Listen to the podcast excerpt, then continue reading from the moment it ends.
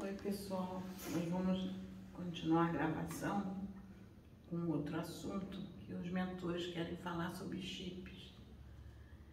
E eu achei interessante o assunto, porque é, eu, eu não li sobre o assunto, mas o Pedro até já leu sobre, sobre esse assunto.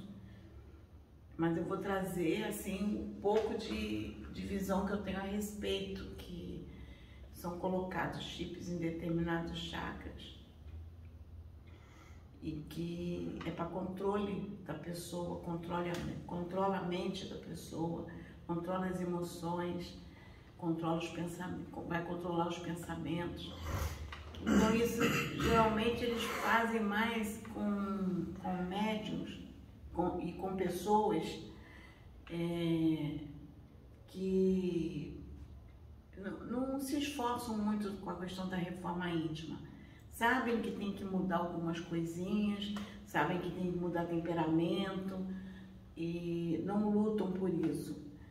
É o que eu, eu aquele tipo de pessoa que, que diz assim, é, tem que o pessoal diz que tem a síndrome de Gabriela, né? Eu nasci assim, vou morrer assim, e as pessoas que me aturem assim, não querem formular, mudar não querem exercer a compreensão, não querem exercer a tolerância, não querem é, exercer a paciência. a paciência, não querem é, esforçar para entender.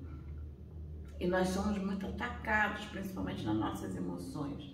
Eu sei porque eu, essa semana, eu fui muito bombardeada nas minhas emoções, é, nos meus pensamentos, tive que lutar muito contra os pensamentos se eu fosse falar tudo aquilo que vinha na minha mente, eu tinha que lutar. Tinha momentos que vinha pensamentos na minha mente, eu dizia assim, não adianta que eu não vou falar. Vou ficar no meu silêncio, não vou falar nada, nem vou comunicar, porque eu não sei porque esse, esse pensamento não está em acordo com a forma de eu sentir as pessoas, a forma de eu ver as pessoas, o carinho que eu tenho pelas pessoas. Então, são pensamentos que está muito distante daquilo que eu imagino que eu quero para mim, que eu quero ser tratada dessa forma. Então, eu, é a forma que eu tenho que tratar meu irmão. Então, eu fiquei lutando muito com os pensamentos, com as palavras, eu medindo até as palavras. Porque às vezes a gente até fala alguma coisa e, e não é compreendida e a gente acaba magoando o, a, a, o irmão. E eu comecei a lutar com esses pensamentos. Eu falei, não, pareciam pensamentos tolos, bobos, e que eram pensamentos que vinham assim, não, é, as pessoas vão te entender o que você quer falar. Mas depois eu falei assim, não, não vão me entender, porque nem todos estão abertos para receber, para alcançar porque eu sei que eu, a minha velocidade de raciocínio mental é muito rápido, é muito rápida. É, é, eu até falo que às vezes eu falo devagar, porque eu, a minha mente fica mil e, e eu, eu fico até gaguejando para tentar falar mais devagar, porque senão eu vou atropelar se eu for acompanhar a, a forma dos meus pensamentos, conforme vem a velocidade de pensamento, eu vou atropelar, eu tenho que dar uma travada, eu fico gaguejando às vezes para falar, porque eu travo. Pra... Então, se a, a, gente que tem essa dificuldade, se for trazer tudo que vem na mente, a gente não fica policiando as palavras, a gente não se controla, a gente agride, a gente magoa. Então, são coisas que a gente tem que lutar. Isso faz parte da nossa reforma íntima. É, exercer a paciência, exercer a, a tolerância, saber que o irmão não vai te alcançar e que você também não vai compreender o irmão. Porque às vezes eu digo assim, é, eu posso passar por uma dificuldade, o meu irmão está passando pela mesma dificuldade, só que eu enfrento a dificuldade de uma forma, o irmão enfrenta de outra. Não adianta eu tentar mostrar para o irmão da a forma como eu encarei a dificuldade, porque ele não vai me alcançar. assim como eu não vou alcançar a forma que ele está enfrentando a dificuldade dele, porque nós temos níveis de enfrentar dificuldades diferentes. E se você insiste, dá problemas, dá, dá, vai dar desavenças. Então, eles trabalham nisso, por isso que isso coloca, eles vão controlar nossas emoções, vão controlar os nossos pensamentos nesse, nesse contexto. Então a gente tem que vigiar muito. E essa semana foi uma semana muito difícil para mim. Tive que controlar muito as minhas emoções. Mesmo assim, eu sei que eu balancei as emoções, tive que controlar muitos pensamentos, mas Deus sabe dessas lutas que a gente enfrenta. A gente só não pode ficar se cobrando, achar, é, nos colocar nem como pobres coitados, nem como maravilhosos. Nós temos que entender que tudo é permitido para o nosso equilíbrio. Tem que haver equilíbrio. É, nós não temos que transferir a nossa luta para o irmão, achar que o irmão não está nos entendendo. Aí não vai compreender e eu tenho que ter a compreensão de que o irmão não vai alcançar. Eu tenho que ter a tolerância de que o irmão pode é, é, não alcançar e se sentir agredido. Eu tenho que ter essa Laroyeixo. Laroie. Laroie. Amém. Algo sério precisa ser esclarecido algo que ele sabe, o médium que eu uso agora sabe, e algo que ele não sabe, que eu passei para ele quando vocês estavam lá embaixo conversando na cozinha. Algo sério, importante e que precisa ser conversado e falado. Para aqueles que precisam de nomes. Aqueles que precisam de nomes. Exu arranca toco.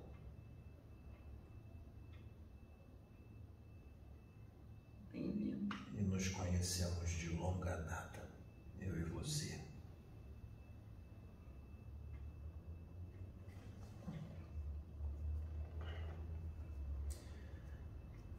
Os espíritos da luz, os espíritos do bem, eles respeitam o livre-arbítrio das pessoas, seja dos espíritos encarnados, seja dos espíritos desencarnados. Seu livre-arbítrio é respeitado. Imagine o que acontece na Sabe quando alguém diz que aqui é uma matrix? Que vocês vivem numa ilusão e que existem controladores do mal? Que são os magos negros, os cientistas das trevas e vários outros tipos de espíritos dessa hierarquia do astral inferior? Não vamos nos, nos estender com relação a todos esses espíritos, porque são muitos. Nós vamos falar dos senhores da escuridão, dos magos negros, que são exímios controladores de mentes e emoções, que vocês conhecem muito bem, que são um dos espíritos mais temidos nas trevas, no abismo, no astral inferior, pela sua experiência, seu conhecimento seu conhecimento milenar. Eles não usam só políticos, artistas famosos, médiums famosos, médiums espíritas, humanistas, evangélicos, de todas as religiões. Eles não usam só esses. Como vocês sabem, eles só se interessam com coisas que eles só se interessam com as pessoas que arrastam multidões. para atrasar o progresso da humanidade, não é? Mas eles também usam pessoas que não conhecem multidões, não arrastam multidões, não são famosos, mas usam um coletivo coletivo de pessoas. Qual é esse coletivo de pessoas? Pessoas, como eu disse, que não são famosas. Algumas são populares. Algumas são populares e têm um grande magnetismo, têm uma grande inteligência, perspicácia, influenciadores, convencem, têm carisma. Mas tem todas essas qualidades. Mas as suas condutas não são nada melhores. Exemplo, estão ligados à promiscuidade, outros estão ligados a crimes, outros têm um temperamento difícil, não aceitam ser contrariados, não aceitam reprimendas, não aceitam exortação,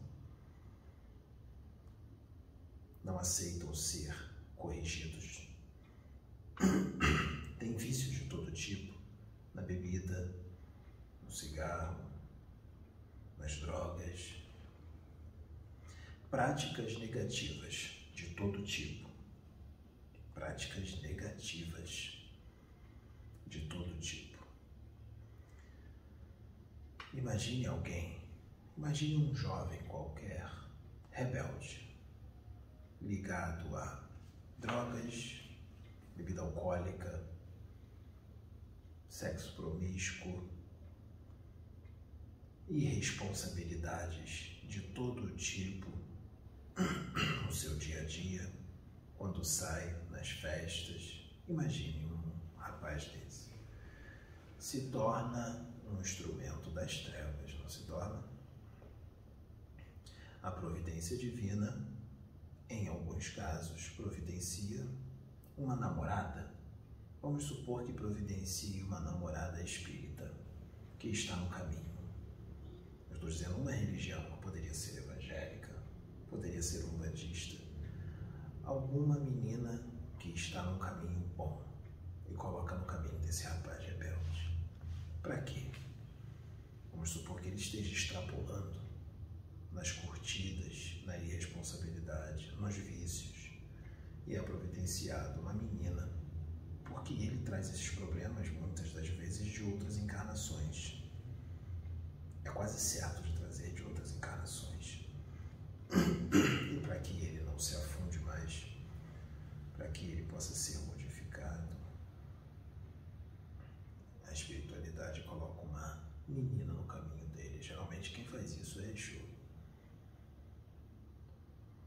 E aí eles começam a menina começa a colocar ele num caminho bom, leva no seu centro espírita, ele assiste as palestras, um tanto resistente para com os conselhos e para com o que é ensinado no centro, mas vai mudando um pouquinho, vai mudando um pouco e um pouco mais.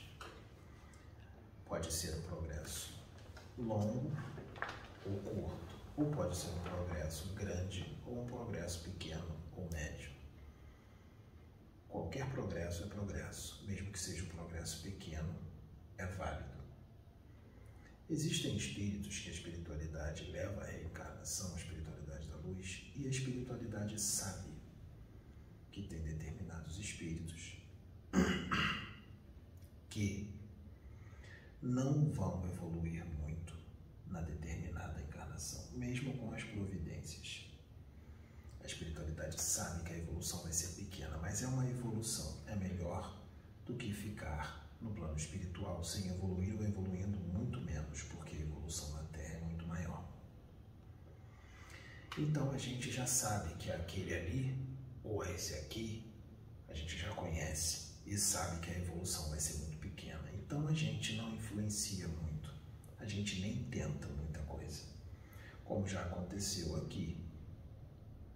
Nós não vamos citar nomes, mas teve pessoas que já foram trazidas e perguntou por que os benfeitores, os seus mentores, não vêm para conversar comigo.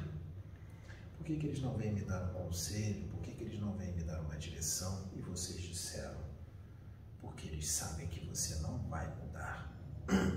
Eles não vão perder o tempo deles. Eles sabem que você não vai mudar. E verdadeiramente nós sabemos. Nós sabíamos que não ia mudar. Nós sabíamos que eram espíritos encarnados que iriam evoluir muito pouco nessa encarnação. Mas por misericórdia divina são levados à reencarnação, porque é misericórdia para todos. Você sabe de um ou outro que eu estou falando. Nós não vamos citar nomes, não vamos dizer quem é, que vieram aqui e a gente não perdeu o nosso tempo porque sabia que a evolução ia ser pequena e que ia ficar daquele jeito mesmo, nós não vamos perder o nosso tempo. Mas, mas, porém, esse espírito encarnado, que a gente sabe que não vai mudar, ele pode nos surpreender se ele quiser. Ele pode nos surpreender, porque tudo só depende dele. Não somos nós que fazemos o ser humano o ser humano que faz. Nós só damos os conselhos, dizemos o que acontece do lado de cá, no plano espiritual. O humano acredita se quiser ou segue os conselhos se quiser. Nós não vamos forçar ninguém a seguir o que nós falamos, os conselhos que nós damos. Então, como eu disse, se a pessoa quiser, ela pode surpreender a espiritualidade, o encarnado, que não ia evoluir nada nessa encarnação e nós sabíamos que não ia evoluir, mas ele pode nos surpreender. Como ele vai nos surpreender? Ele vai olhar para o céu, estou dizendo de uma forma figurada, é um jeito de falar, apenas isso. Não quer dizer que vai ser desse jeito. Ele pode fazer isso sentado na cama, deitado na cama, no seu particular, numa igreja, no centro espírita, em qualquer lugar. Eu vou dar um exemplo. Um, dois, uma das formas. Ele vai olhar para o céu e vai dizer: Senhor, eu quero, eu posso, eu vou. Estou determinando agora mudar radicalmente a minha vida. E ele fala isso com sinceridade de coração ele realmente quer, ele determinou e ele muda da água para o vinho por ele mesmo, não somos nós que estamos é ele que escolheu. E ele começa a mudar da água para o vinho, de mal para bom, de ruim para bom, e ele surpreende a espiritualidade. Lembrem-se que nós falamos que nós sabíamos que ele não ia evoluir quase nada, mas ele vai e determina que vai mudar. E muda. E muda. Nos surpreende. E ele leva a vida mudando, mudando cada vez mais para melhor e melhor e melhor e melhor. E aí a gente entra, aí a gente age para ajudar. Nós ajudamos. Inclusive, nós mudamos os planos e quando ele for no centro espírita, no centro bandista, nós vamos nos manifestar e vamos falar com ele. A gente não queria falar antes, mas de repente a gente resolve falar.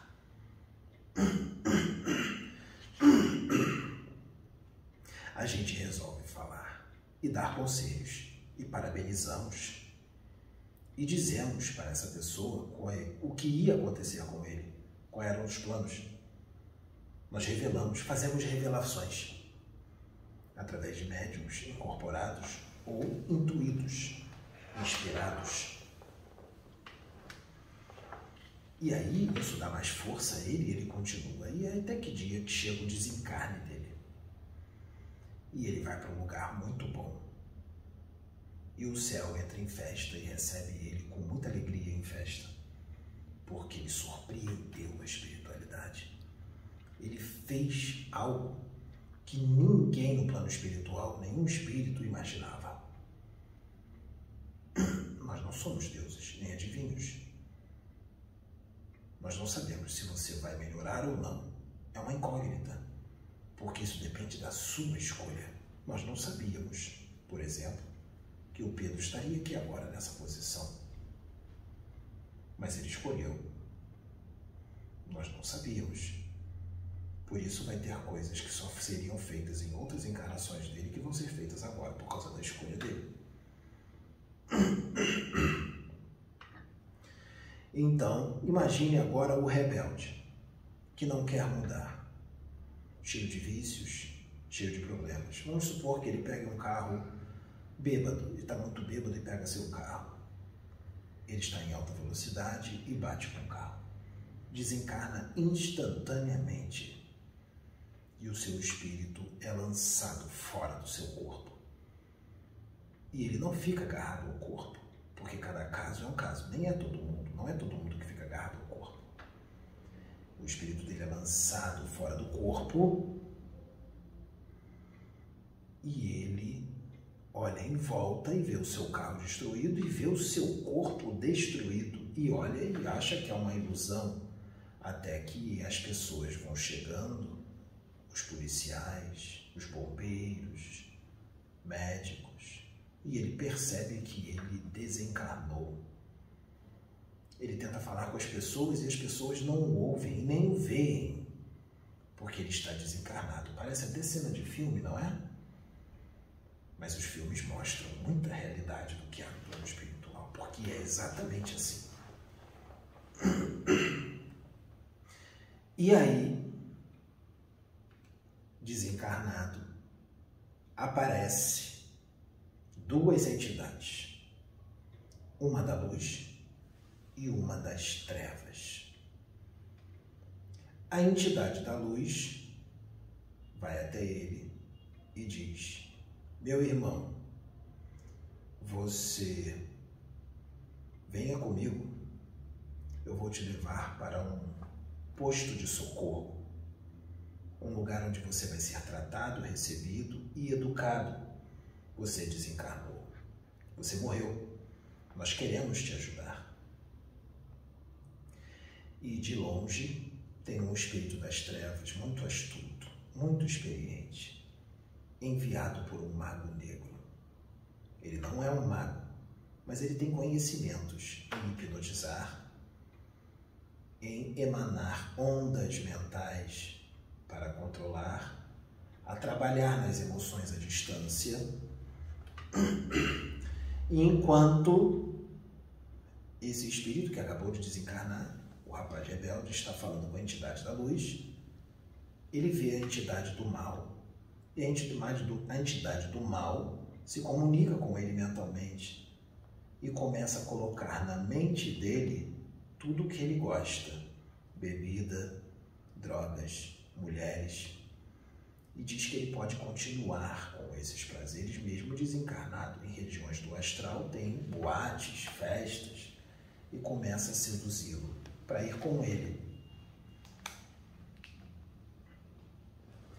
E esse rapaz, nesse momento, vai ter o direito de fazer a sua escolha. Se ele vai com a entidade da luz para posto de socorro ou se ele vai com a entidade das trevas. Muito ligado aos vícios ainda e querendo aproveitar porque ele ainda era jovem e não se conforma com o desencarne, começa a gritar e dizer: Cadê minha proteção? Por que eu não fui protegido? Fica indignado, fica com muita raiva. Isso daí começa a facilitar o lado do espírito das trevas. E aí ele vira para o espírito da luz e diz: Me desculpe, meu irmão, mas eu não vou com você. Eu não vou. Eu vou com aquele amigo lá. E o amigo não está com cara de monstro. Ele está muito bem vestido, com um terno, bem apessoado, com um bom corte de cabelo educado e estende a mão. O espírito da luz vai impedir? Não. É o livre-arbítrio. Ele escolheu ir com o espírito das trevas. Sabe o que acontece quando ele vai? As trevas ganham mais um escravo. Mais um escravo.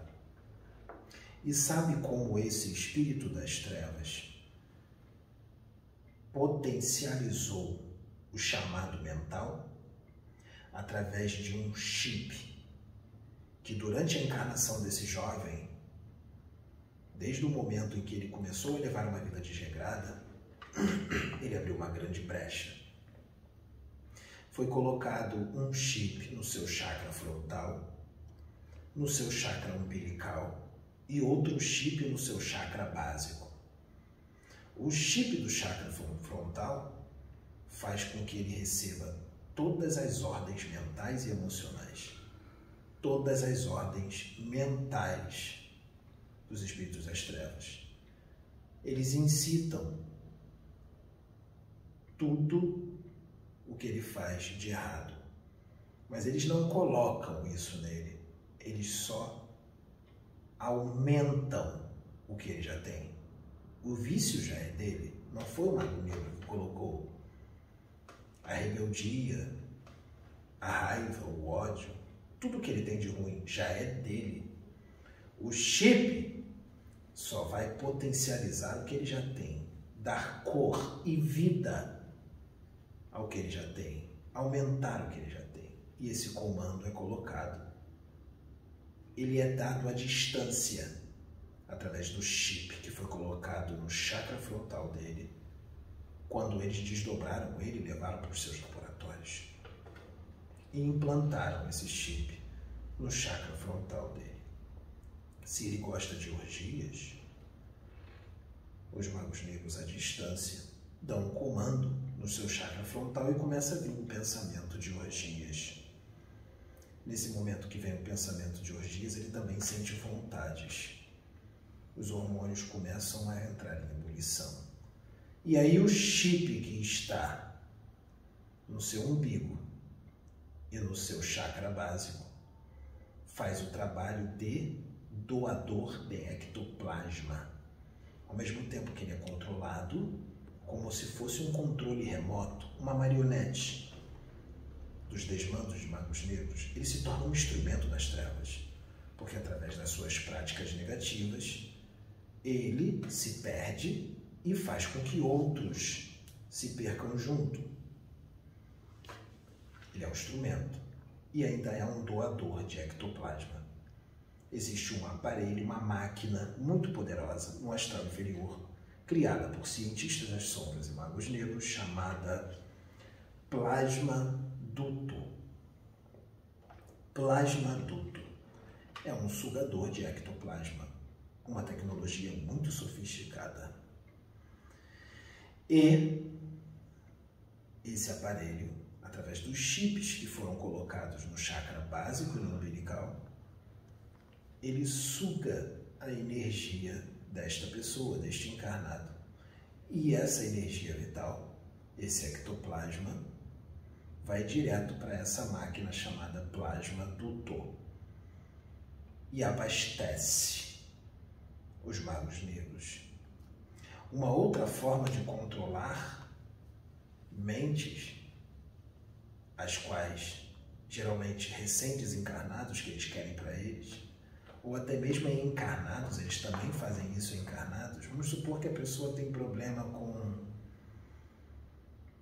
drogas, seja ela qual for, drogas pesadas. O mago negro rouba o ectoplasma de um outro viciado em droga naquela droga que aquela outra pessoa é viciada, eles pegam esse ectoplasma recheado da substância da droga, porque o ectoplasma fica cheio da substância daquela droga. É como se eles fizessem uma bola desse ectoplasma e jogassem no espírito desencarnado que tem o vício daquela droga. Quando eles jogam essa bola de ectoplasma nele, e essa bola de ectoplasma entra em contato com a aura dele, ele sente a vontade do vício, porque o ectoplasma está recheado daquela substância. E é um ectoplasma. Quando é jogado nele, ele absorve aquele ectoplasma e sente o que a droga proporciona, porque o ectoplasma está cheio da substância da droga que ele gosta. Essa também é uma forma de fazer com que a pessoa tenha uma recaída e volte a usar aquela droga. É como se ele não estivesse usando a droga, mas sente os efeitos da droga. Porque a bola de ectoplasma recheada da substância da droga foi jogada nele, que é para ele ter uma recaída. Parece algo surreal, parece ficção, parece uma grande viagem, mas isso é real. É assim que eles mantêm as pessoas nos vícios é assim que eles mantêm as pessoas egocêntricas, orgulhosas, vaidosas, raivosas, ódio, invejosas. Para manter a pessoa daquele jeito. Para quê? Para ela não mudar. Eles fazem de tudo para manter a pessoa daquele jeito com todas essas práticas, com todas essas técnicas e muitas outras que existem. Eu estou falando apenas algumas. E eles fazem isso, sabe com quem também? Médiums. Médiums, principalmente aqueles que arrastam muitas multidões. Famosos, que têm muitos seguidores, seja médiums da doutrina espírita, seja médiums umbandistas, sejam médiums evangélicos, pastores, que eles adoram esses, adoram religiosos que arrastam multidões, pastores, pastoras evangélicas, dirigentes espíritas, universalistas, espiritualistas que arrastam multidões, que têm muitos seguidores na internet, no YouTube. Mas esses espiritualistas são tomados por esses magos negros com esses chips por quê? Por que, que esses espiritualistas são vítimas desses magos? Porque são vaidosos, são egocêntricos, querem aplausos, têm sede de aplausos, voz de comando, querem ser venerados pelos seus seguidores como se fossem deuses. Muitos deles são até agressivos, debochados, debocham de outros trabalhos, julgam, julgam o irmão, um outro irmão médium, e diz que é tudo balela, que é tudo mistificação, que é um palhaço, debocha. E muitos dos seus seguidores acreditam nele porque ele tem muitos seguidores, ele é famoso ou ela é famosa. E os seguidores acreditam nele porque ele é um influenciador, ele tem um grande magnetismo, um grande poder de conhecimento, um grande poder de convencimento também. Seus seguidores acreditam no que ele diz. E olha quantas pessoas eles estão colocando contra uma outra, que muitas das vezes não tem nada de mistificação é algo sério que está sendo feito ali. E este médium está influenciando aquele, aquela multidão de pessoas, porque essas pessoas que são influenciadas adoram aquela pessoa, acham que ela sabe tudo e que é um Deus e que não tem defeitos. Tudo que ela fala é lei. O veneram. Estão cegos, hipnotizados. E nesse momento, o inferno vence. O mago negro consegue o que quer. Usou aquele médium que tem muita, muitos seguidores, ou aquela médium, e usou ele para manipular todos os outros seguidores. Nesse momento, o mago negro consegue manipular uma grande multidão. Imagine se o médium tem 100 mil seguidores, ou 200 mil, ou 300, ou um milhão o mago negro consegue manipular através de um único médium 200 mil, 300 mil, 1 milhão de pessoas. E o que, que o mago negro faz com esse médium, seja da religião que for, ou essa médium? Ele desdobra esse médium ou essa médium e coloca esses chips no chakra frontal, no chakra umbilical e no chakra básico. Só que tem um problema. Dependendo do tempo que esses chips fiquem nessa pessoa, que os seus mentores de verdade, os que os assessoram e não os abandonam, faz de tudo para essa pessoa mudar, para esse médium essa médium mudar, e não muda. Eles tentam de tudo e não muda. Quanto mais tempo o chip fica no chakra frontal, no chakra umbilical, no chakra básico, quanto mais tempo fica, mais chances são de acontecer, sabe o que? Adivinha? Uma doença. Aparecer uma doença física, no corpo físico. E geralmente é um câncer. Um câncer que pode aparecer em qualquer parte do organismo. Porque o médium não mudou, mesmo depois de o um plano espiritual superior tentar de tudo. Continua sendo vaidoso, egocêntrico, continua sendo impaciente, intolerante, continua com sede de aplausos, continua como está. E aí desenvolve um câncer. O aprendizado vem da dor. E eu digo que já tem médiums por aí, famosos, famosas, não famosos, que já estão com câncer por causa dessas obsessões complexas que estão neles por muito tempo e a espiritualidade superior permitiu, porque foi escolha, como eu disse, livre-arbítrio. Livre-arbítrio. E além de serem manipulados e marionetes, e achando que estão com os seus mentores, porque os espíritos das trevas aparecem para eles como os seus mentores, com a aparência dos seus mentores, e falam exatamente igual ou praticamente igual aos seus mentores, porque eles têm conhecimento e dão informações e eles acham que é o seu mentor que está ali. E pior, nem sempre é um espírito das trevas transfigurado, é um clone, um cascão astral, com um ovoide na cabeça que foi preparado para ser o mentor desse médium ou dessa médium. Um cascão astral com a aparência de um mentor, por exemplo, de um Bezerra de Menezes, ou de um Exu, ou de um caboclo. E ali não tem um mentor, ali tem um clone preparado com um organismo vivo no crânio ou seja, um ovoide que foi preparado e está manipulando o médium ou a médium. E ele acha que está falando com o seu mentor. Principalmente quando se sentem intocáveis, porque os seus mentores, seus mentores são entidades venerandas, muito conhecidas,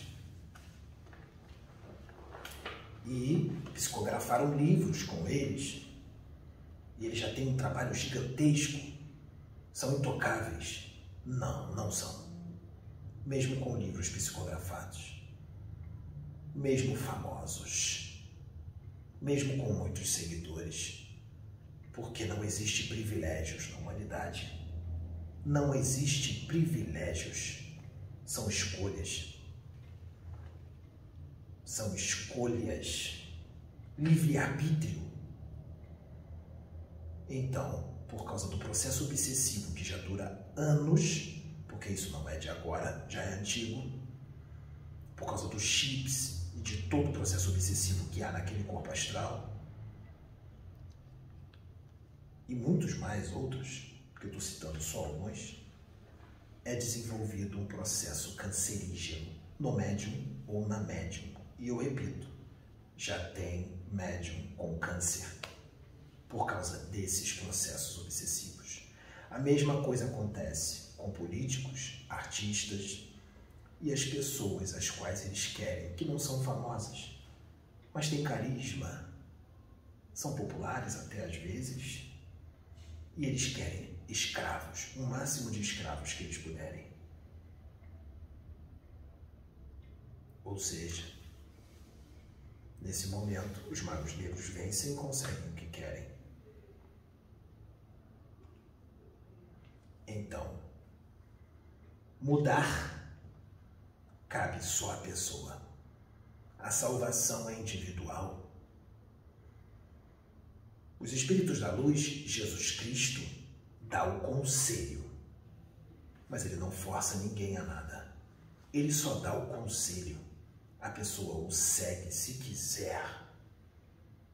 Os mentores dão o conselho, os benfeitores dão o conselho.